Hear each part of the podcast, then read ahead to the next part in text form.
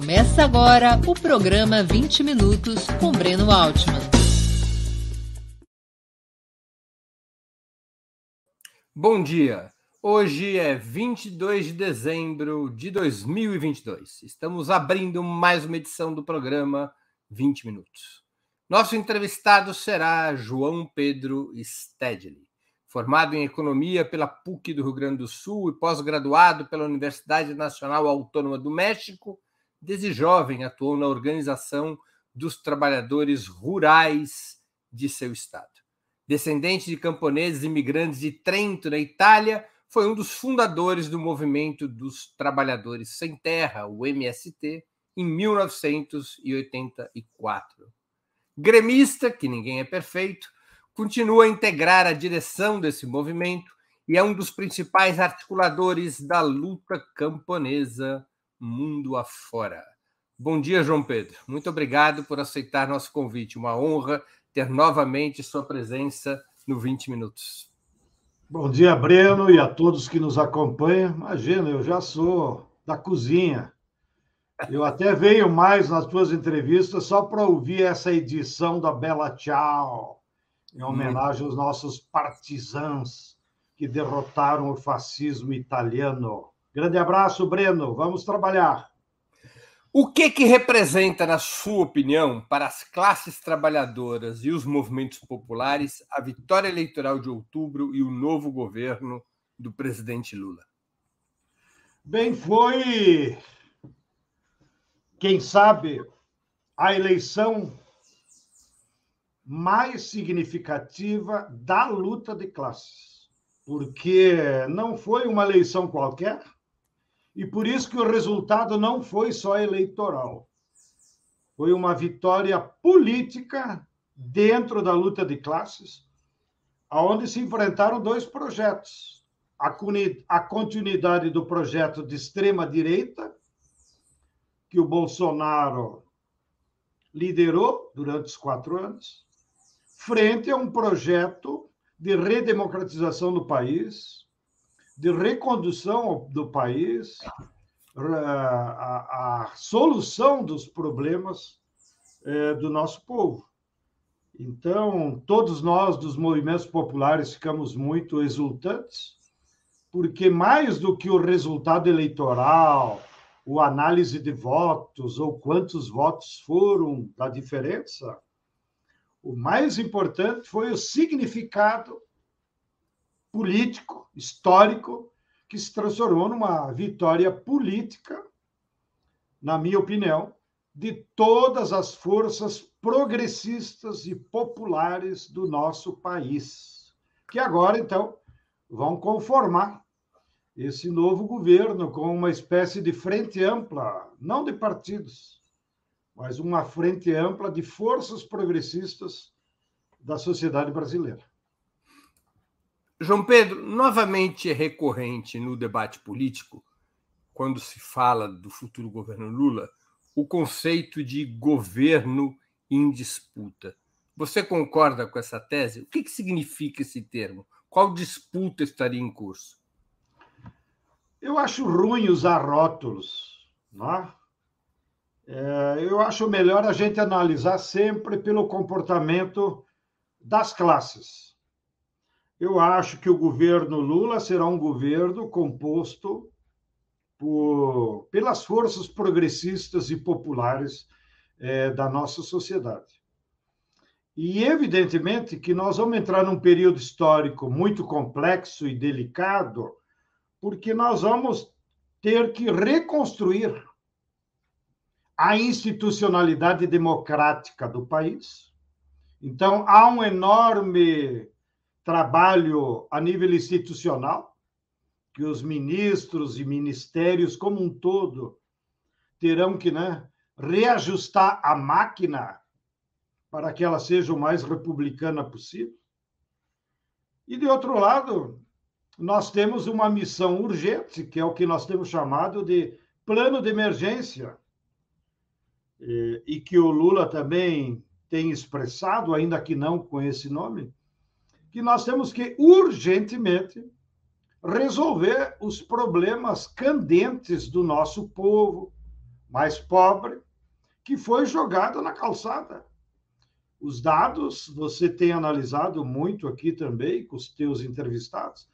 Nós saímos desses quatro anos de neofascismo, de um programa econômico ultra neoliberal e antinacionalista, que jogou na calçada 33 milhões de brasileiros que passam fome todos os dias, que jogou na calçada 70 milhões de trabalhadores que perderam trabalho fixo, perderam renda, perderam os direitos trabalhistas, perderam os direitos previdenciários.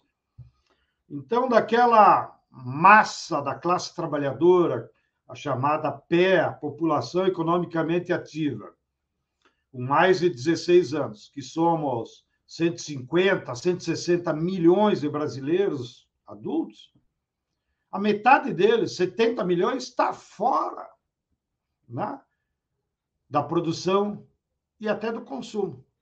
Então, frente a essa situação de tamanha desigualdade, de tamanhos problemas, de uma verdadeira tragédia social, o governo terá que se debruçar sobre eles, prioritariamente. Então, é, num primeiro momento, que eu espero que seja rápido, digamos seis meses, talvez um ano, o governo vai ter que enfrentar medidas concretas para enfrentar a fome, produzir alimentos, garantir o acesso dessa população pobre aos alimentos, vai ter que enfrentar o problema do desemprego, vai ter que enfrentar imediatamente a construção de moradias populares e vai ter que injetar bilhões de recursos públicos na educação e na saúde. Esse é o plano de emergência. Então, veja, é, não cabe tanto nós ficar rotulando, ah, vamos disputar isso, disputar aquilo.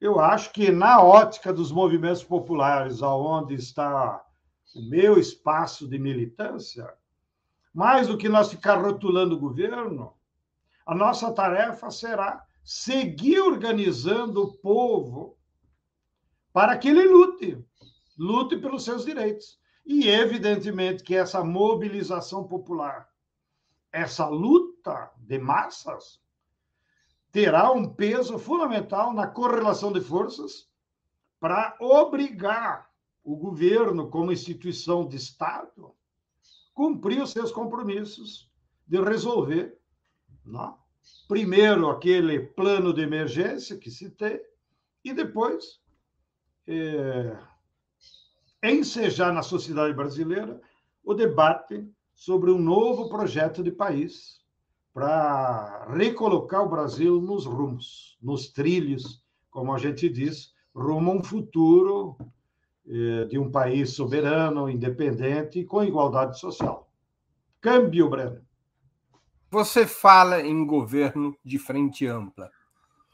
É um governo que sabidamente tem no seu interior forças progressistas de esquerda antineoliberais, mas também grupos, lideranças e personalidades que defenderam as reformas econômicas liberais nesse período Temer-Bolsonaro. A unidade programática entre essas duas grandes correntes para que o governo possa executar este programa, tanto o plano de emergência quanto um programa de reformas no momento seguinte? Eu acho que se fosse um governo de frente ampla, naquele sentido clássico de uma frente de partidos, de fato haveria dificuldades de construir um programa unitário.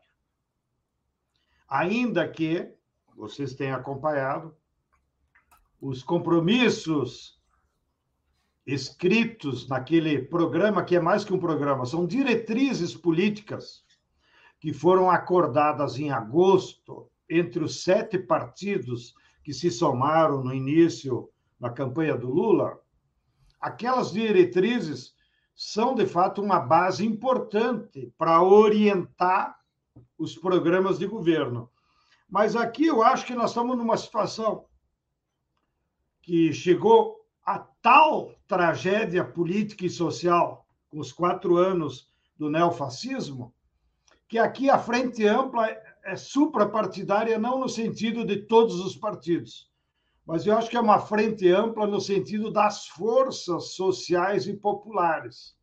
E, portanto, essas forças sociais e populares, elas se aglutinam em torno de grandes ideias gerais e não necessariamente de programas doutrinários ou acordos ou pactos entre partidos. Então, eu estou otimista na possibilidade de que haja, então, uma confluência dessas forças, que, na essência, é isso: reconstruir a democracia no Brasil, reconstruir os direitos sociais e da classe trabalhadora, que vinham sendo conquistados ao longo das lutas históricas do século XX, né? resolver os problemas fundamentais do povo brasileiro, que já citei, fome, desemprego, moradia, escola e saúde. Né? Então, mais do que disputa, eu estou convencido que essas forças não podem se opor a um programa de emergência dessa natureza, ainda que ideologicamente nós tenhamos partidos é, social-democratas, tenhamos partidos de direita, né? ou tenhamos personagens que, ao longo da sua vida política, foram sempre muito vacilantes, porque na vida política brasileira, na ausência de partidos programáticos e ideológicos, os líderes e personagens é, da, do centro e da direita brasileira, todos nós sabemos que se movem muito mais por interesses pessoais e de grupos para acessar os recursos públicos e se satisfazerem, para usar um verbo mais ameno. Câmbio. João Pedro, o MST indicou ou indicará pessoas para ocupar cargos de confiança no novo governo Lula? Como irá se posicionar o movimento frente à administração que começa dia 1 de janeiro? Primeiro, desde o tempo da campanha, da qual nós nos engajamos com toda a militância em muitas tarefas para, para contribuir para a vitória do Lula, que, repito, mais que eleitoral, era uma necessidade política, o MSD nunca reivindicou a indicação de nomes. A nossa o nosso diálogo, a nossa interlocução com o Lula e com o núcleo dirigente, seja do PT, seja dos sete partidos, sempre foi apresentar as nossas propostas para resolver os problemas do povo. Não? É? E, aproveitando o espaço, não? Entre as nossas propostas, evidentemente, que nós temos uma visão ampla de, e que fomos ajustando ao longo da nossa história com o movimento das mudanças que precisam ser feitas na reforma agrária. A reforma agrária não é mais distribuir apenas terra, não é mais uma reforma agrária camponesa, com aquele diário do Zapata, terra para quem nela trabalha ainda que nós tenhamos que democratizar o acesso à terra, mesmo assim, nesse particular, nós dizemos é preciso trazer os assentamentos mais próximos das cidades e diminuir o tamanho do lote, porque o INCRA, por portaria, tem uma, uma orientação burra de querer dar 20, 15 hectares cada família, e longe, lá no fim do mundo. E nós temos uma visão contrária. Nós temos que enfrentar a especulação fundiária mais próximo da cidade, reduzir o tamanho do lote para que mais famílias possam se beneficiar e possam produzir alimentos que venham rápido para a cidade. Agregando ao tema da terra, nós incluímos o tema o novo paradigma que é a nossa missão é produzir alimentos e alimentos saudáveis. Para produzir alimentos saudáveis, nós temos que adotar agroecologia, mas não como projeto piloto aqui a colar. Agroecologia como uma, um programa de Estado, de governo, que incentive, fomente, contribua em todo o país. Daí, nós precisamos implementar agroindústrias na forma de cooperativas em todos os municípios do Brasil, porque é isso que vai beneficiar os alimentos e vai reindustrializar o país de uma forma democrática. E o tema que nós incorporamos como um paradigma da defesa da natureza, para proteger o meio ambiente, para combater as mudanças climáticas, para defender essa, a, a, a água, né? que influi, tudo isso influi na saúde e no estilo de vida das pessoas, mesmo que morem nas cidades. E, por último, é incluir na nossa pauta a educação.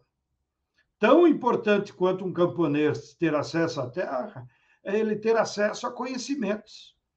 E isso se faz através da democratização da escola, em todos os níveis, para todas as pessoas que vivem no campo. Então, nós temos dialogado com o governo é, com esses parâmetros. Terça-feira mesmo, nós fizemos uma reunião de parte da nossa direção com o presidente Lula, com alguns dirigentes do partido, fazendo ver ele dessa. Esse é o nosso plano. Ele está muito.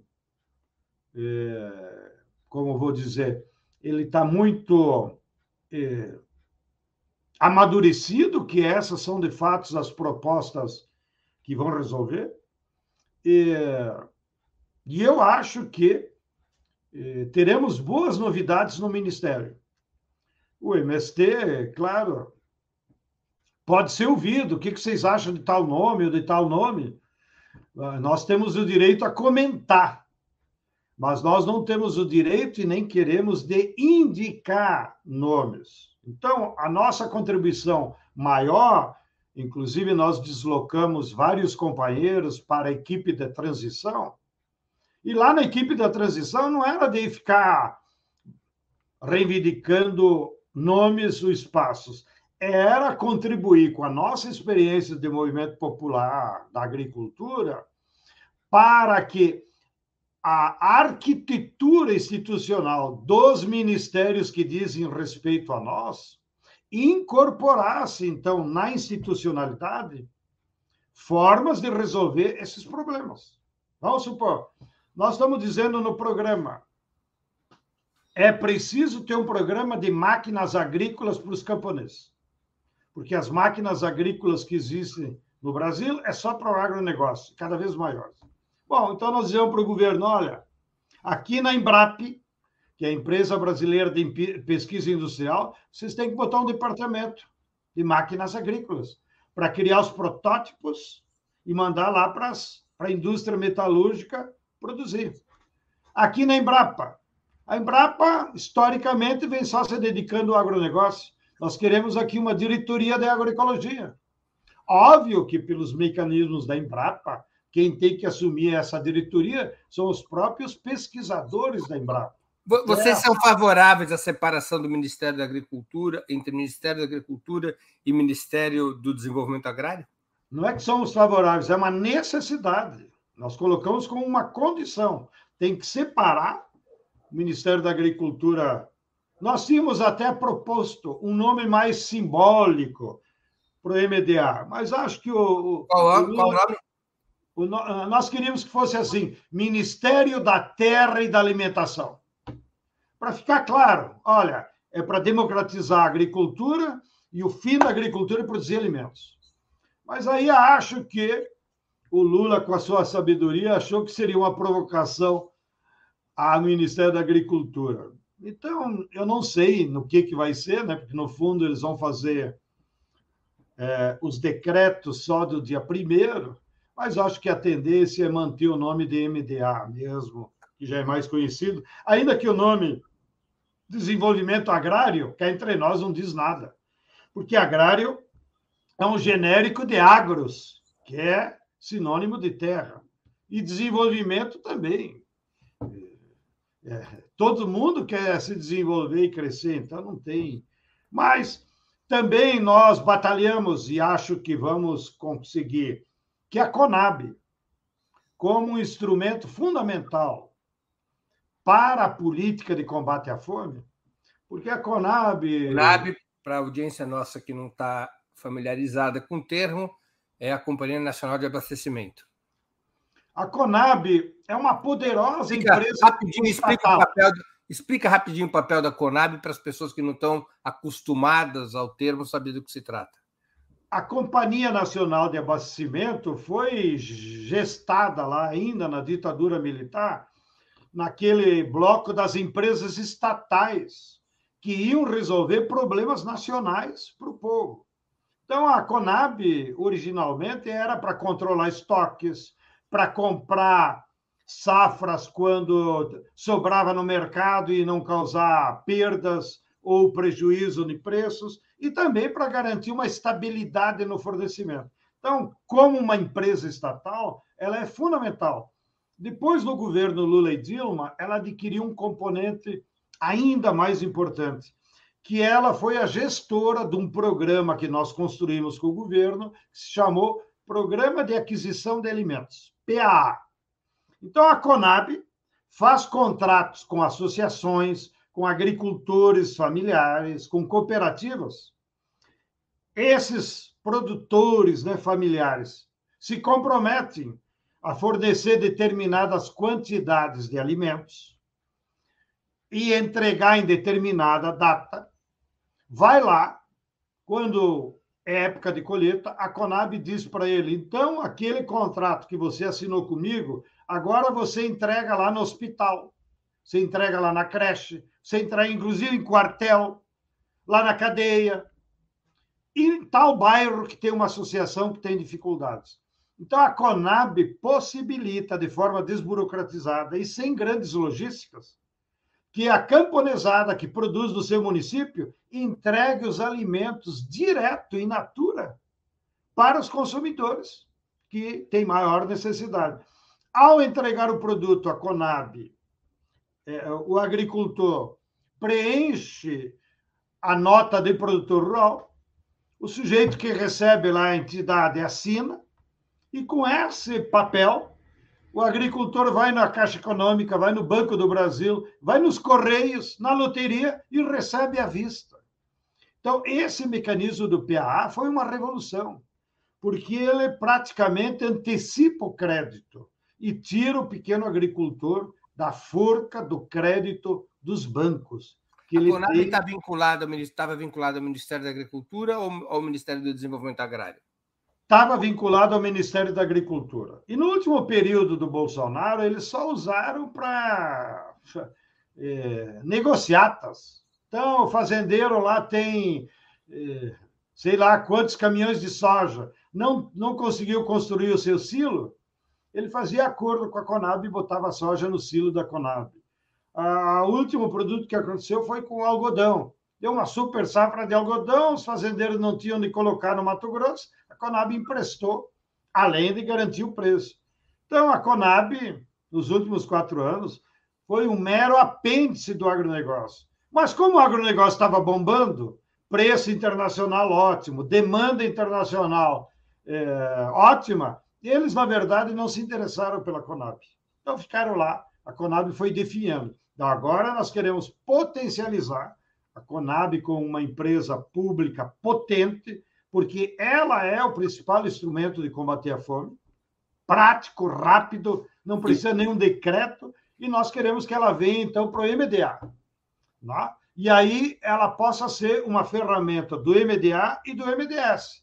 Então, o MDA coordena a política para produzir alimentos, o MDS vai dizer para a Conab, entregue em tal em tal comunidades pessoal, mais. MDS, pessoal, é Ministério do Desenvolvimento Social. Que hoje está nos jornais, parece que o presidente Lula vai nomear o Wellington Dias, ex-governador do Piauí, que de fato tem uma grande experiência como governador, de um estado muito pobre, que tem muitas necessidades, né? E, e ele, pessoalmente, de profissão, foi um bancário a vida inteira. Então, uma pessoa que sabe como é que a classe trabalhadora vive. E é uma boa escolha se isso se concretizar, porque é um homem com sensibilidade social e não é um burocrata qualquer, né? Não se trata de botar no ministério apenas um técnico. Técnico é para o segundo e terceiro escalão. Ministério tem que ser dirigentes políticos que estejam comprometidos com a classe trabalhadora e com a maioria do nosso povo. Né? Assim como no INCRA, antes que você pergunte, o INCRA também é uma ferramenta do MDA. Né? Mas nós queremos que o INCRA só se dedique à terra, acesso à terra. Então, nós teríamos quatro perninhas para viabilizar o combate à pobreza, a produção de alimentos lá no campo. O MDA é o que dá a diretriz. Não precisa ter MDA em tudo quanto é município, não precisa nem no estado. Já tem ministro escolhido para o MDA? Ele ainda não comentou. Né? Pode ser uma boa surpresa aí para nós. Não tem e nem nós apresentamos nome. E, mas nós queremos que seja comprometido com o nosso programa, né? E, parece que o que está comprometido, que já está meio escolhido, e provavelmente hoje de tarde ele vai anunciar, é o Fávero, pro Ministério da Agricultura, que é um homem que tem lá seus mil hectares no Mato Grosso, mas sempre apoiou Lula. Então, vamos dizer assim, é uma, uma burguesia agrária progressista.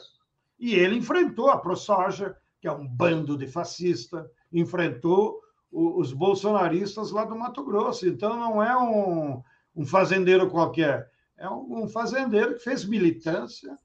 E ele tem uma origem eh, familiar, sempre a origem familiar, todos nós sabemos, né? Que pesa muito na nossa cultura, no nosso modo de ver o mundo, ele é daquela leva de imigrantes gaúchos e paranaenses que vendiam os seus 15, 20 hectares no sul e iam lá no Mato Grosso e compravam nos projetos de colonização do INCRA 200, 300, 400 hectares. Então, o pai dele fez isso, vendeu 15 hectares, não sei onde, foi lá e comprou 200. Depois, como eles eram em 13 irmãos, foi multiplicando, né? E, claro, adotaram o modelo eh, do agronegócio, com um modelo agrícola. Mas eu acho que é uma pessoa que dá para dialogar. É, das conversas que a turma dele teve no governo de transição, ele aceitou de bom grado que a Conab fosse para o MDA. Ele aceita que a Embrapa seja compartida, ou seja, nós temos que incluir na Embrapa diretores que entendam de agroecologia, que entendam de alimento saudável porque a Embrapa, sim, sempre foi historicamente um instrumento do agronegócio.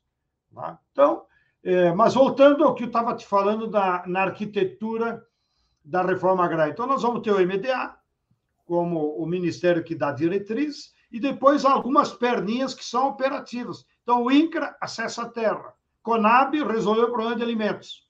Tá? A Embrap, Produção de, de máquinas, ainda que esteja vinculada na Embrapa ciência. quer dizer Empresa Brasileira de Pesquisa Agropecuária. Embrapa. Não, Embrapa. Mas tem uma outra que ficou meio obscurecida, ainda que tinha sido reivindicação nossa no governo Dilma, se chama Embrapi. Ah. Empresa Brasileira de Pesquisa Industrial. Ela existe desde o governo Dilma, mas ficou lá numa gaveta. Então, nós queremos potencializá-la para que ela desenvolva os protótipos de máquinas agrícolas que tem em todo mundo. Então, é, aí é copiar e colar. Né? Copiar e colar dos alemães, dos chineses, da Coreia do Sul, que é onde desenvolveu todas as máquinas para agricultura familiar. Bem, e outra perninha é o MEC, é a educação. Nós temos que universalizar a educação para o campo. Então, é fundamental que lá no MEC, lá no, na Secretaria da Educação no Campo, tenha pessoas afinadas né, com essa visão, para desenvolver programas de alfabetização de adultos, para desenvolver, levar o ensino fundamental para o campo. E aí nós precisamos ficar muito felizes, porque a escolha do Camilo Santana e da Isolda, que era secretária de Educação do Camilo, antes de ser vice-governadora. Que vai ser, aparentemente, a secretária nacional de Educação Básica. É, então, eles dois, como personagens políticos, têm conhecimento e, e têm compromisso o, o, com uma educação de qualidade. O, o estado do Ceará hoje é o estado que tem mais escolas de ensino médio em tempo integral.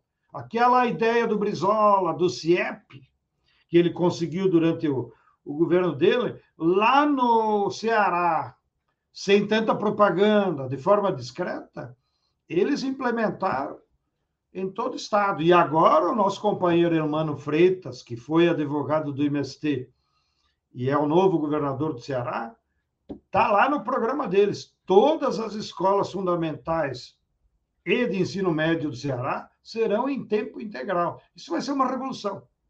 E nós, claro, vamos produzir alimentos para a merenda escolar dessas escolas porque vai ter três refeições lá. Quem quiser conhecer melhor o programa do Mano de Freitas para o Ceará, especialmente na educação, é, há uma entrevista que o, que o 20 Minutos, o programa 20 Minutos, fez com o Mano Freitas, há coisa de um mês atrás, em que ele detalha bastante o objetivo de fazer com que todas as escolas é, fundamentais e de ensino médio do Ceará venham a ser escolas integrais. É uma entrevista, foi uma entrevista bem interessante. João Pedro, deixa eu mudar um pouco de assunto é, e te perguntar o seguinte. Decorrente da tática empregada na campanha eleitoral, é comum identificar o futuro governo, você mesmo já o fez, como de frente ampla. Apoiado sobre essa tese, eu retomo aqui um, um, argumento que eu também, uma questão que eu também havia colocado, são vários os convites a partidos, grupos, lideranças e personagens que estiveram comprometidos até mesmo com a derrubada da presidenta Dilma Rousseff, com a Operação Lava Jato, incluindo a própria prisão do Lula e as reformas econômicas liberais do período Temer-Bolsonaro. Frente Ampla incorpora essas situações. Os exemplos mais recentes dessa situação foram as indicações do futuro ministro da Justiça, Flávio Dino, nomeando para chefia da Polícia Rodoviária Federal um lavajatista confesso, cuja indicação foi cancelada em 24 horas, e também para o comando da Secretaria Nacional de Políticas Penais, um coronel da PM paulista que participou do massacre do Carandiru em 1992. Na sua opinião, deveria haver linhas vermelhas, limites político-ideológicos mais claros sobre quem pode e quem não pode ser chamado para compor o um novo governo? Bom, eu acho que nesse formato de frente ampla, de novo, não de partidos, das forças da sociedade, evidentemente que nós teremos muitas contradições. Não? É? muita gente pode ter mudado de ideia ou de posições, como o próprio vice. Não? É, mas eu não estou preocupado com esses comportamentos pessoais. Claro que há limites, como o próprio Flávio Dino identificou e corrigiu. Mas isso, eu, como atuante no movimento popular, não quero me meter. Isso é um problema do governo. Se eles errarem na indicação, o nosso papel como força popular é criticar e é denunciar, como você fez. Né? Evidentemente que nós não vamos renunciar dessa tarefa de ficar denunciando eventuais contradições que o novo governo incorra, agora e no futuro, que é parte da vida institucional. Mas eu acho que o fundamental para nós dos movimentos populares e para a esquerda é nós se preocupar e cuidar dos nossos desafios, da nossa pauta que ainda não foi incorporada de uma forma séria. E é a isso que eu vou me dedicar no próximo período. Nós temos desafios enormes, sem o que não haverá mudanças no país. Primeiro desafio: as forças populares e a esquerda, nós temos que nos debruçar e encontrar formas de organizar aqueles 70 milhões de trabalhadores pobres. Nós estimamos que uns 30 milhões deles, inclusive, votaram no Bolsonaro, mas não são bolsonaristas. É tarefa nossa da esquerda e dos movimentos populares organizá-los. E organizá-los para quê? Para que haja lutas de massa. Porque na história da humanidade, né, nós sabemos e aprendemos, só a luta de massas conquista as mudanças estruturais. Não são governos. Os governos ajudam. Mas se não houver luta de massa, não haverá mudança. Então não adianta nós só virar o nosso carro para o lado do governo e ficar atento como é que ele se comporta. Não. Além de influenciar no governo, nós temos uma outra obrigação, que isso governo nenhum fará.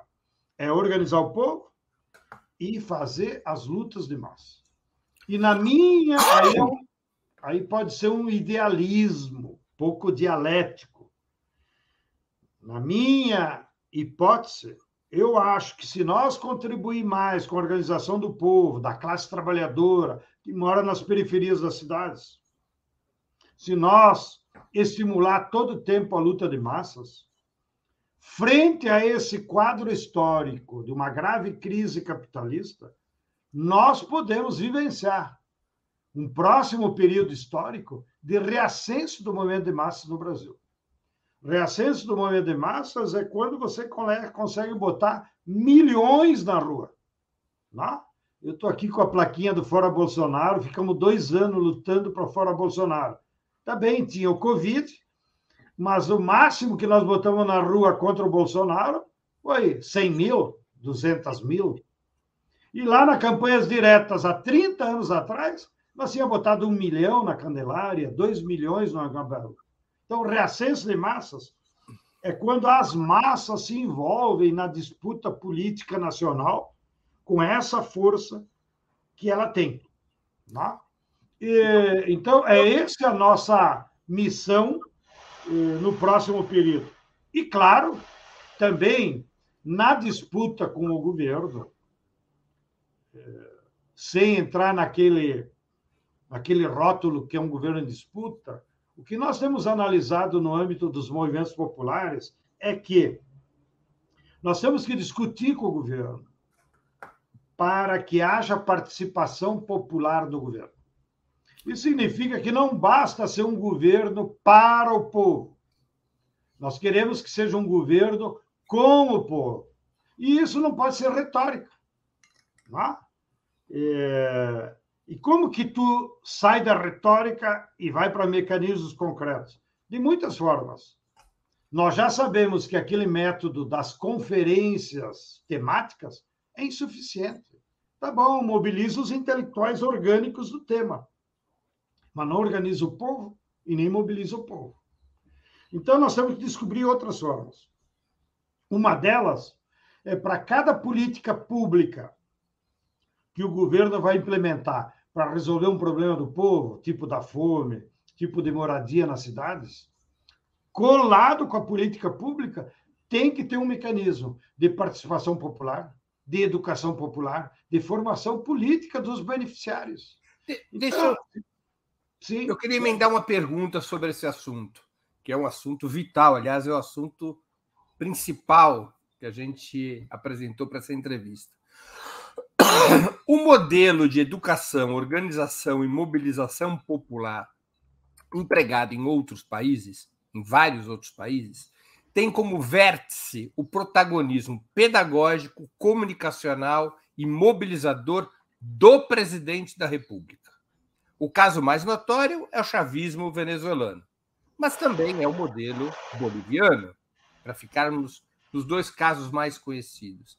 Qual modelo deveria ser adotado no Brasil? O governo e o presidente devem ou não ter entre suas tarefas centrais o que poderíamos chamar de governabilidade social, ou seja, o protagonismo do povo, a convocação da pressão popular sobre as instituições para garantir as mudanças prometidas pelo governo.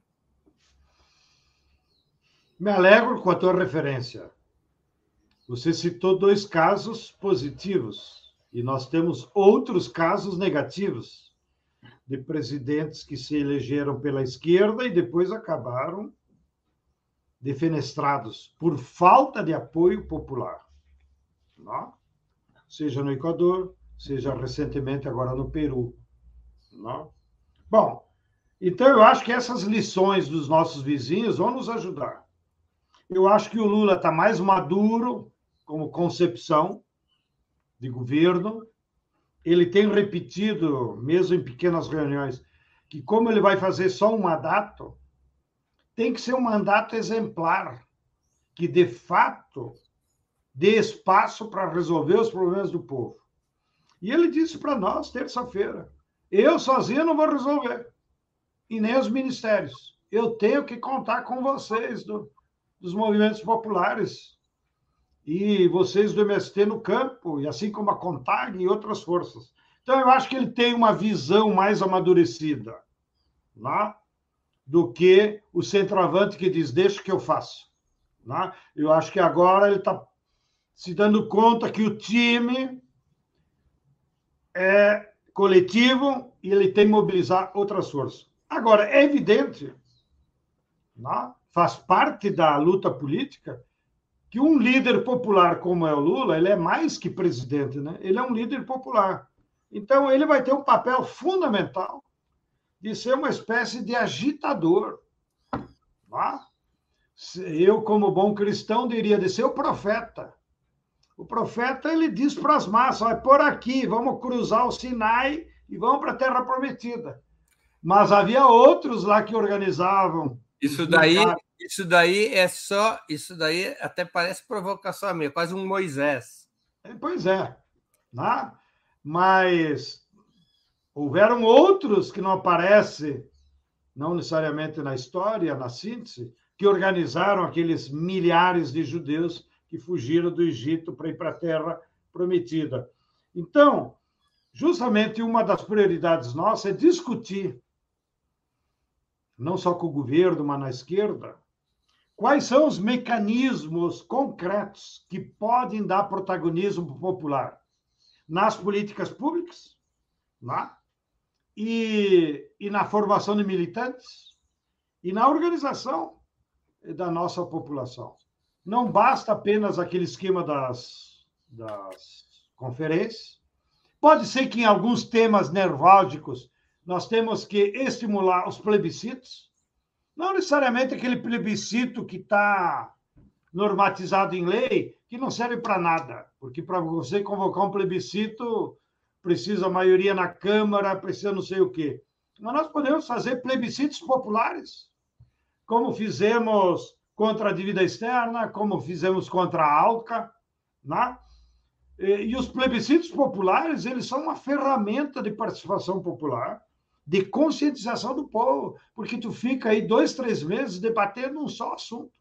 E depois pede para o povo decidir. Ainda que não tenha força de lei, o plebiscito popular pode sim ser um instrumento de participação popular, de orientar o governo sobre o que fazer, mas também nós podemos é, mudar a lei e transformar o plebiscito popular menos burocrático e, e, e que seja utilizado, eh, como fazem alguns países, de uma forma mais rápida para ah, temas mais candentes de interesse nacional. Então, convoco a todos que nos acompanham, o público que te segue é 110% de esquerda, né? Convoco a todos vocês a que ponham vossas experiências, que pensem, que nos ajudem a encontrar mecanismos para resolver esse imbróglio, que é como dar protagonismo popular, como envolver as massas num governo que tem que ser com o povo e não apenas para o povo. Câmbio, Breno. Apenas para que nossa audiência esteja inteirada, os mecanismos eh, de plebiscito e referendo no Brasil eles não podem ser convocados pelo presidente da República, não podem ser convocados por iniciativa popular, apenas o Congresso pode aprovar, pela Constituição atual, plebiscitos e referendos oficiais.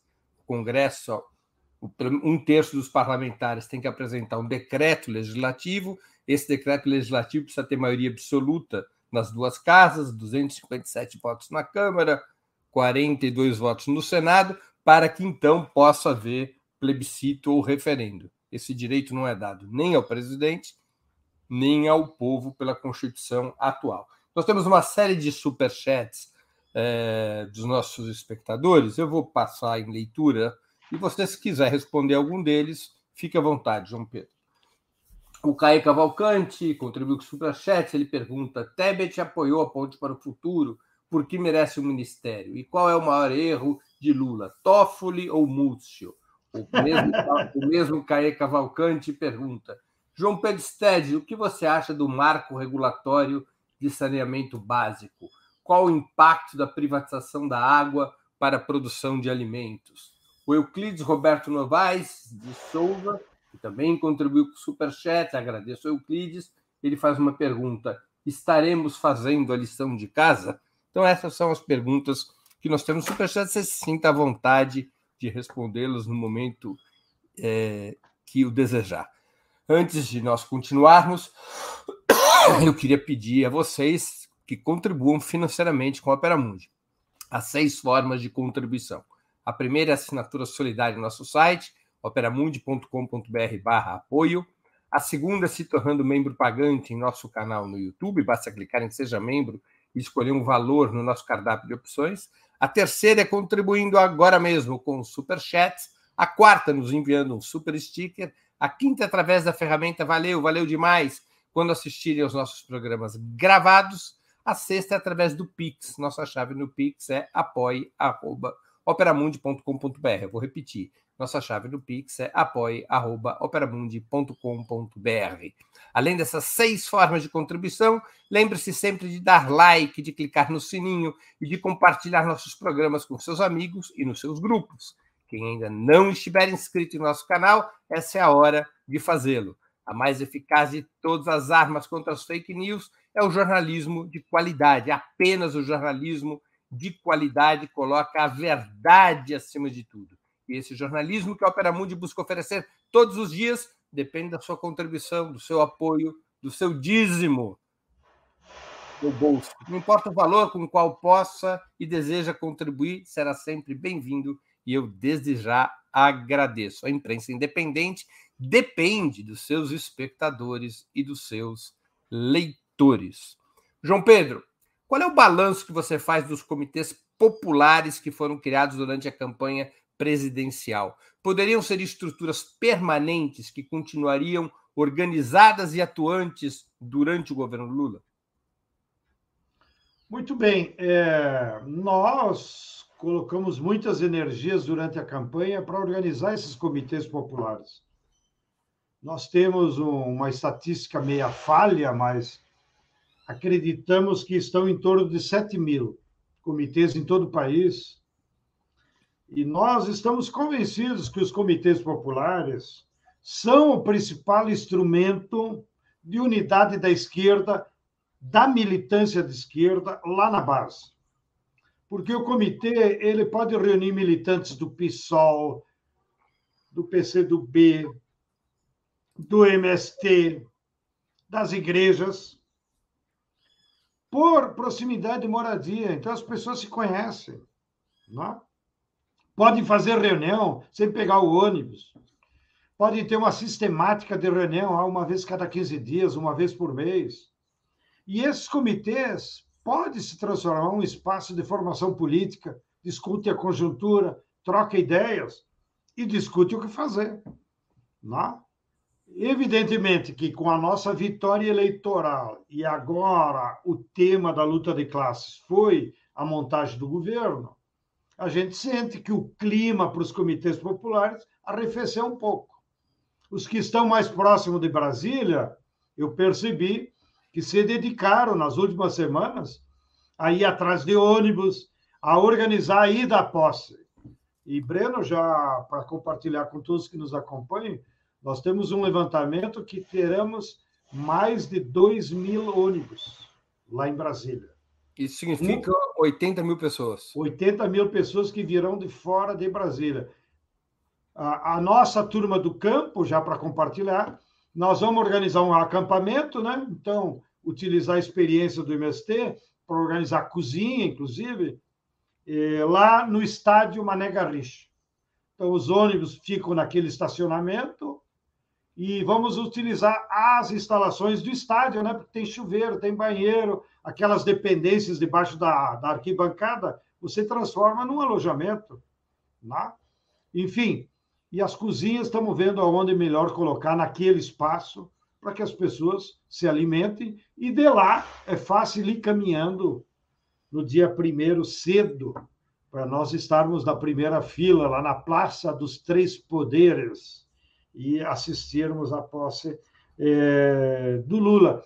Então, os comitês estão engajados nisso, mas nós estamos pensando em organizar uma plenária dos comitês, uma plenária nacional, lá por fevereiro, para então eh, organizarmos melhor, né, ou reorganizarmos essa vontade política de transformar o comitê de forma permanente, um comitê unitário, plural, né, que foi a grande experiência nossa, que ajudou a libertar o Lula, os comitês Lula Livre, depois os comitês que fizeram a campanha fora Bolsonaro, e agora os comitês, já mais com o nome de Comitê Popular, é, Lula presidente, que se engajaram é, na campanha. Então, estou muito otimista e acho que os comitês podem ser essa ferramenta.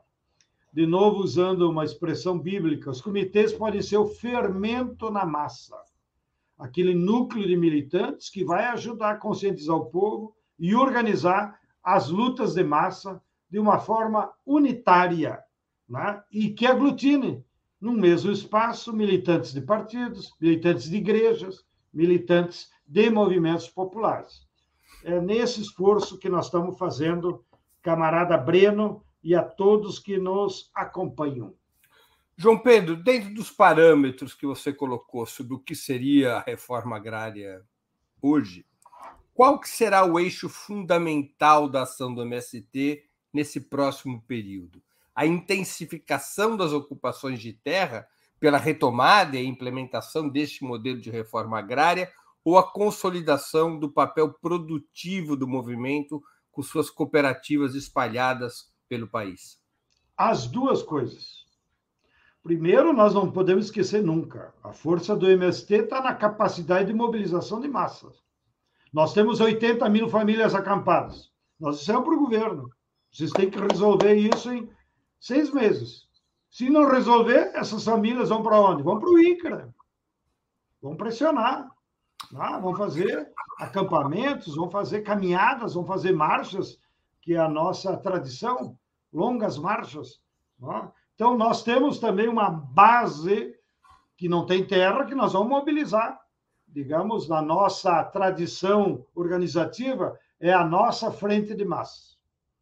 E, por outro lado, de forma complementar, né, implementar a reforma agrária popular, né, produção de alimentos, agroecologia, máquinas agrícolas, educação, lá nos territórios que nós já temos, que se chamam assentamentos. Então, a, a nossa vontade política é fazer essas duas coisas. E vamos botar energia nisso, sobretudo agora em 2023, e em 2024, como você já citou na introdução da matéria, nós vamos completar 40 anos. Então, nós vamos fazer o nosso congresso de 40 anos, lá por julho de 2024, onde nós vamos ajustar o nosso programa.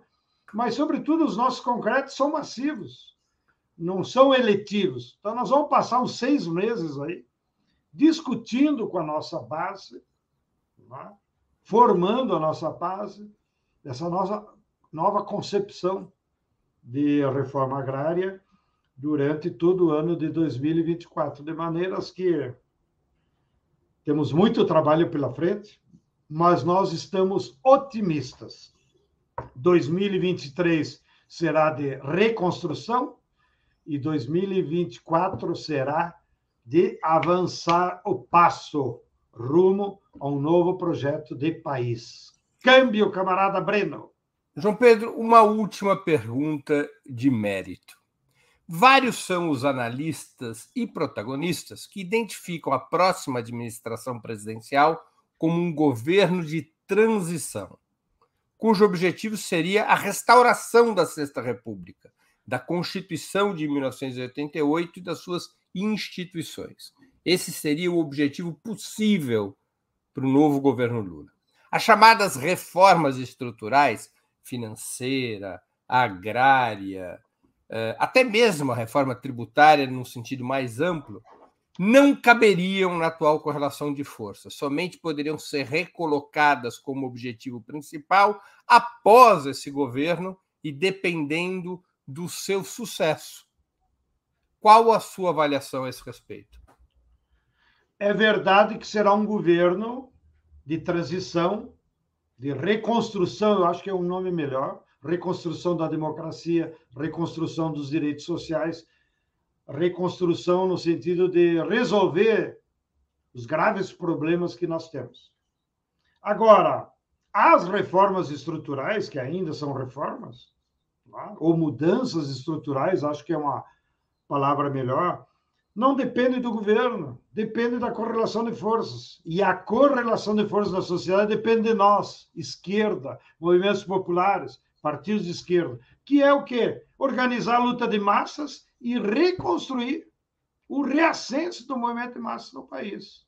Quando nós tiver capacidade de botar de novo, que já botamos, milhões de pessoas nas ruas, lutando por reformas, aí se cria as condições. Então, eu acho que o calendário das mudanças estruturais tampouco é o calendário eleitoral, que vai depender né, da crise do capitalismo, vai depender da nossa capacidade subjetiva de organizar as massas para construir um outro projeto de país. Então, eu separaria essa necessidade do que simplesmente subordinar ao calendário eleitoral. Não, esses quatro anos vão fazer o dever de casa e daqui a quatro anos está lá. Nós corremos risco de, se nós não estimular o reascenso de massas logo, que daqui a quatro anos volte à direita. Talvez fantasiada de social-democracia, talvez encontrando um outro líder mais palatável, né? até porque o Lula tem dito e repetido que a idade dele não permite ele ir para a reeleição. Então, e a esquerda não produz líder em eleição de partido. A esquerda e o povo só produz novos líderes com lutas de massa. Então, o substituto do Lula não está nos partidos, está no povo, está na luta de massa. É ela que vai produzir os novos líderes Isso é do verdade. novo processo. Em 100 anos, a esquerda produziu três líderes nacionais de massa, cada um montado numa luta social brutal. Né? Luiz Carlos Prestes com a coluna, Brizola com a campanha da legalidade e Lula com as grandes greves operárias. Não é uma coisa simples e não é eleitoral. Você foi filhote do Prestes, eu fui filhote do Brizola, e agora os dois somos compadres do Lula. Portanto, somos personagens privilegiadas da história do Brasil, mas é assim a história, né? É, é da luta de massas. Câmbio, vamos adiante, Breno. João Pedro, nós estamos chegando ao fim da nossa conversa e eu queria pedir, é, du, é, queria te fazer duas perguntas que eu sempre faço aos nossos convidados e convidadas antes das despedidas. Você está acostumado a essas perguntas, porque eu acho que já é sua terceira entrevista aqui no programa. A primeira pergunta é qual livro você gostaria de sugerir aos nossos espectadores? E a segunda, qual filme ou série poderia indicar a quem nos acompanha? Como eu sabia, me preparei. O livro é esse aqui, ó. Hitler. Tá louco, Breno? Você que tem ascendência judaica, você imagina que já leu. É um livro fantástico. Eu li por aí, acho que foi, não sei em que suplemento cultural que indicou, mas quero fazer uma menção rápida. É, foi escrito por um jornalista, a colega aí do Breno, José Jobim. Sabe quando? Ele era correspondente de jornais brasileiros na Alemanha 1933 e 34. Então ele ficou assistindo todo aquele surgimento do nazismo, né? as práticas do partido nazista, etc. E, tal. E tudo aqui, aquelas reportagens que ele foi fazendo, algumas os editores do Brasil cancelaram, ele publicou em livro em 1934. Né? Uma brilhante contribuição. Eu fui lendo num fôlego só. Por quê? Apesar de ter sido sobre panorama da Alemanha em 33 e 34, parecia a descrição dos quatro anos do bolsonarismo. A mesma retórica, os mesmos métodos. Claro que aqui eles não conseguiram matar tanta gente, né? Mas como mataram lá. Mas é impressionante como o método né, foi reatualizado por essa extrema-direita do Bannon, do Bolsonaro. Pessoal, todo mundo tem que ler. A editora é uma editora pequena, não é tão pequenininha. Não, é uma editora, é uma editora tradicional. É, é, eu, não, eu aqui sou ignorante da, da editora, mas eu comprei pela internet, baratinho, e recomendo. Leia, estude. Vocês vão gostar, é uma linguagem jornalística, então você, pimba. Hitler e seus comediantes na tragicomédia. O Despertar da Alemanha, de José Jobim, pela editora Top Books. Filme e ou série? O filme é Atena. Fantástico também. Eu encontrei lá na Netflix. Vão lá na Netflix que vocês vão poder ver. Depois que eu vi o filme que foi recomendado pela minha filha, o filme é quase um documentário. Sobre? Sobre as revoltas juvenis dos descendentes árabes, basicamente Argélia e Marrocos, tudo a ver com a Copa agora, num bairro né, árabe lá de Paris. Então a polícia mata um deles, se cria uma revolta, não vou contar a história do filme. Depois que eu vi o filme, que eu fiquei encantado, porque é quase um documentário, e a minha filha não tinha me avisado, eu me dei conta, o filme é de Roman Gavras. É isso que eu ia te perguntar, tem a ver com Costa Gavras? Filho do Costa Gavras. Então, né, o pai dele deve ter influenciado muito o filme, é belíssimo, tu vê assim, num, num sabe aqueles filmes que quando tu vê terminou, né, tu não, não perde o fôlego, pessoal, foi feito agora, esse ano, 2022, e também tem relação ao nome Atena, com uma deusa lá de resistência grega, que daí eu não sei explicar. Mas vamos lá, Netflix. E por último, eu quero também dar uma recomendação que fugiu da, da tua regra. Eu fui sábado passado com a minha querida Isa Greenspoon, grande curadora, ela fez vários museus pelo Brasil. Que, museu que eu da, conheço, que eu conheço desde que eu nasci, que as famílias Foram são colegas amigas. no ensino fundamental, lá no Bom Retiro. Tu é um homem privilegiado, viu? É, recomendo. Vamos ver quem é aqui de São Paulo, passar por São Paulo. A exposição 100 anos de Darcy Ribeiro, lá no Sesc, 24 de maio, no centro de São Paulo, ao lado do Teatro Municipal. Eu tive o privilégio, por ser amigo, ela fez questão de ir lá e ela me apresentar a exposição. Eu fiquei, ela e o Marcelo, o companheiro dela. Eh, Marcelo Ferraz, grande arquiteto. Marcelo, grande arquiteto, filhote da Lina Bombardi, outra grande histórica nossa. E eu fiquei assim maravilhado. Foram duas horas que você só aprende, aprende, aprende com tudo que o Darcy Ribeiro produziu na vida, de um militante fantástico, né? que trabalhou com o Press, que trabalhou com o Brizola, né? só para citar. Né? E, e, a contribuição dele para o projeto de país é fantástica, recomendo. E a Isa teve a sabedoria, como tinha trabalhado com ele também, de recolher em forma artística né, os seus livros, as suas contribuições, as suas falas, os seus vídeos, e inclusive muitos objetos históricos que ele ia guardando na casa dele e que estão lá na exposição. Não percam, vão lá, Sesc 24 de maio. Com isso, fico por aqui. Um grande abraço a todos Eu, e todas. Opa, falta uma questão essencial dos dias de hoje. Diga. Pelé, Messi ou Maradona?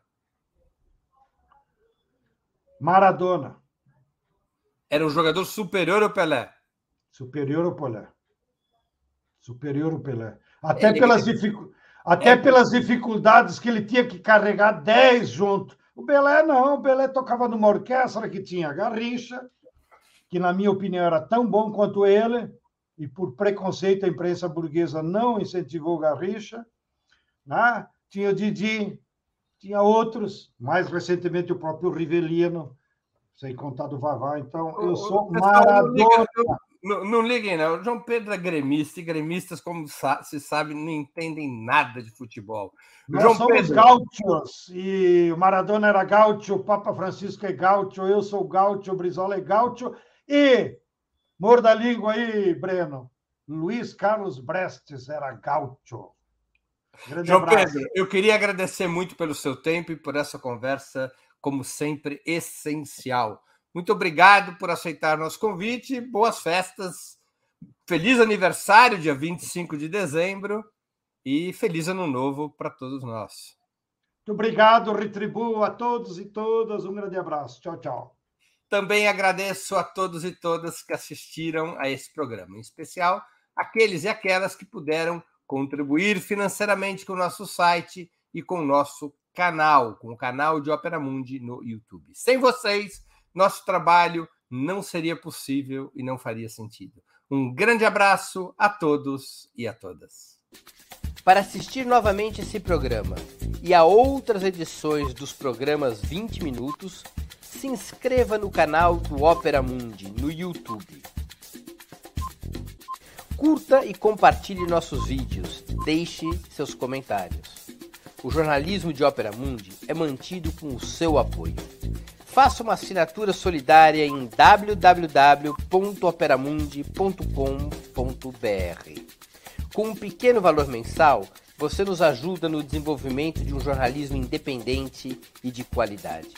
Obrigado pela audiência e até a próxima.